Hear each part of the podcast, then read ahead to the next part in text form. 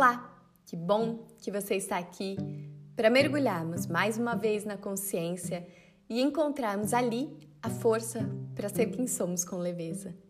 Esses dias, a minha mãe me enviou uma mensagem muito libertadora. Achei fantástica e senti de gravar esse episódio a partir dessas palavras. O texto é da Nina Zobarzo.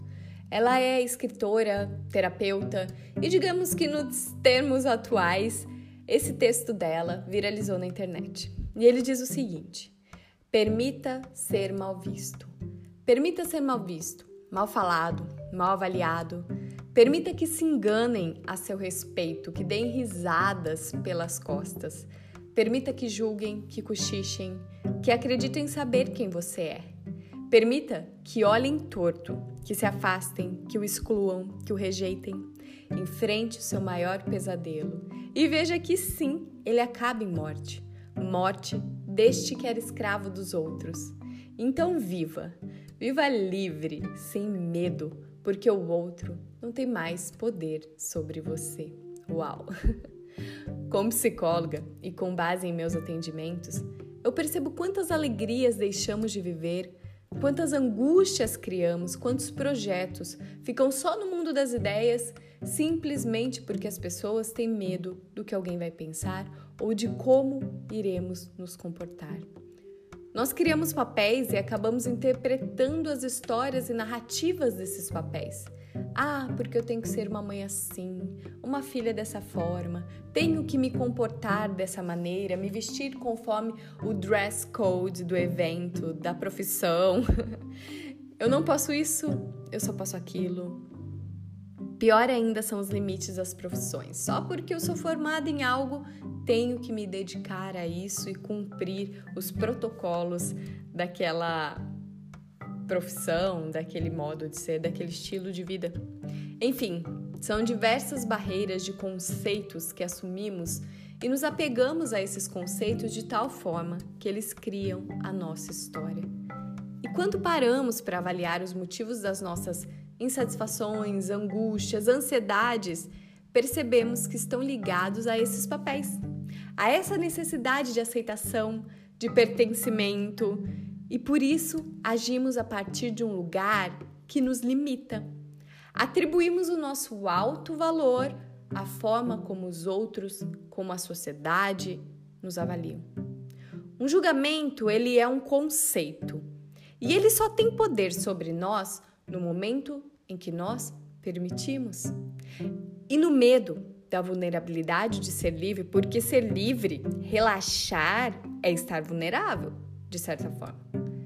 E nós quase não toleramos esta possibilidade de insegurança. E criamos essa necessidade de autolimitação para não corrermos riscos, para nos sentirmos protegidinhos, guardadinhos. Eu gosto muito do pensamento do Sartre, ele é existencialista, e ele diz o seguinte: o homem está condenado a ser livre. condenado porque não criou a si próprio, porém livre porque, uma vez lançado ao mundo, é responsável por tudo que fizer. Mas podemos fazer desse lugar não uma angústia, mas uma possibilidade, uma potência, uma força. E se todo erro que você pensa que tem, na verdade, for uma força? E se esses conceitos julgadores sobre você forem exatamente o seu propósito, a sua contribuição para o mundo? Eu me lembro, e já disse isso em outros momentos, que quando meus cabelos começaram a cair por conta da quimioterapia, eu fiquei em dúvida. Bastante dúvida. se eu mandava fazer uma peruca, se eu já raspava. E eu me lembro de me questionar como seria. Mas eu senti no meu coração e fui raspar de uma vez. Já estava começando a cair e me incomodava ver aqueles cabelos no chão. E sem esperar que caísse tudo, eu raspei. Foi então que eu fui me adaptando usando lenços e descobrindo ali uma nova forma de estar no mundo. Hoje, com o meu cabelo crescendo, eu me sinto muito mais livre, mais leve e mais potente e confiante do que eu estava antes de raspar. Olha como um ponto de vista pode mudar tudo, porque eu, antes, jamais escolheria raspar meu cabelo. Eu via muitas mulheres raspando e achava de uma coragem imensa, mas eu jamais teria coragem de fazer. E quando eu fui, digamos que obrigada, era a minha única possibilidade, até porque os meus cabelos caíram bastante, tinha uns 15 fios na minha cabeça para contar a história. Eu não tinha outra escolha senão assumir aquele novo estado de ser. E ao assumir e encontrar ali uma força, hoje, como eu disse, me sinto muito mais confiante para ser quem eu sou. E olhando para o texto, tem um momento que ela fala o seguinte: permita viver o seu maior pesadelo. Quanta insegurança nós vivemos com medo de fazer algo que vai desmoronar o olhar do outro a nosso respeito. Porque o meu maior medo não era nem como eu iria me encarar no espelho, mas como os outros iriam me ver. Essa possibilidade de ser mal interpretada causa uma angústia que bloqueia o fluxo da nossa liberdade. O quanto você inibe a sua potência, o seu poder pessoal por tentar pertencer a um lugar, por tentar se limitar a um conceito. Tem dois livros fantásticos do Ishiro Kishimi e Fumi, Fumotaki Koga. e os títulos são A Coragem de Não Agradar e A Coragem de Ser Feliz. Inclusive, indico fortemente esses dois livros. Já compartilhei várias vezes ele lá no meu Instagram. Inclusive, se você não me segue, o arroba é o andressa.pelissari. E os títulos são A Coragem de Ser Feliz e A Coragem de Não Agradar. E talvez a coragem de não agradar seja exatamente o lugar onde podemos encontrar a coragem de ser feliz. Porque a forma como o outro te olha é subproduto da opinião pública. E como é dado pelas pessoas, eles também podem pegar esses conceitos de volta, mudá-lo, contextualizá-lo, conceitualizá-lo de uma outra forma. Quando você se torna mais você, mais liberdade você sente no mundo. E eu percebi que é exatamente esta coragem que manifesta o nosso poder. Tem um livro do Eckhart Tolle, eu já falei desse autor outras vezes, ele é escritor do livro Poder do Agora, que foi best-seller, eu acredito que em 2016, e ele tem um outro livro que se chama Um Novo Mundo, Despertar de uma Nova Consciência. E tem o trecho, eu até abri, deixa eu abrir aqui que diz o seguinte, na página 98. Ele diz: Desistindo de interpretar papéis. Quando nós desistimos de interpretar esses papéis, nossas ações têm uma força muito maior. Ficamos totalmente concentrados na situação e nos tornamos um só com ela, o ser por trás do humano, um campo de pura potencialidade em vez de alguma coisa que já está definida. Portanto, desista de se definir. Para si mesmo e para os outros, você não morrerá, você nascerá. E não se preocupe com a definição que os outros lhe dão. Quando uma pessoa o define, ela está se limitando. Então o problema é dela Sempre que estiver interagindo com alguém, não se porte como se você fosse basicamente uma função ou um papel, mas um campo de presença consciente. Por que o ego interpreta papéis? Ele questiona. Por causa de um pressuposto não questionado, um erro fundamental, um pensamento inconsciente que é: não sou bastante. E a esse pensamento se seguem outros, como tenho que interpretar um papel para conseguir o que é necessário para me completar.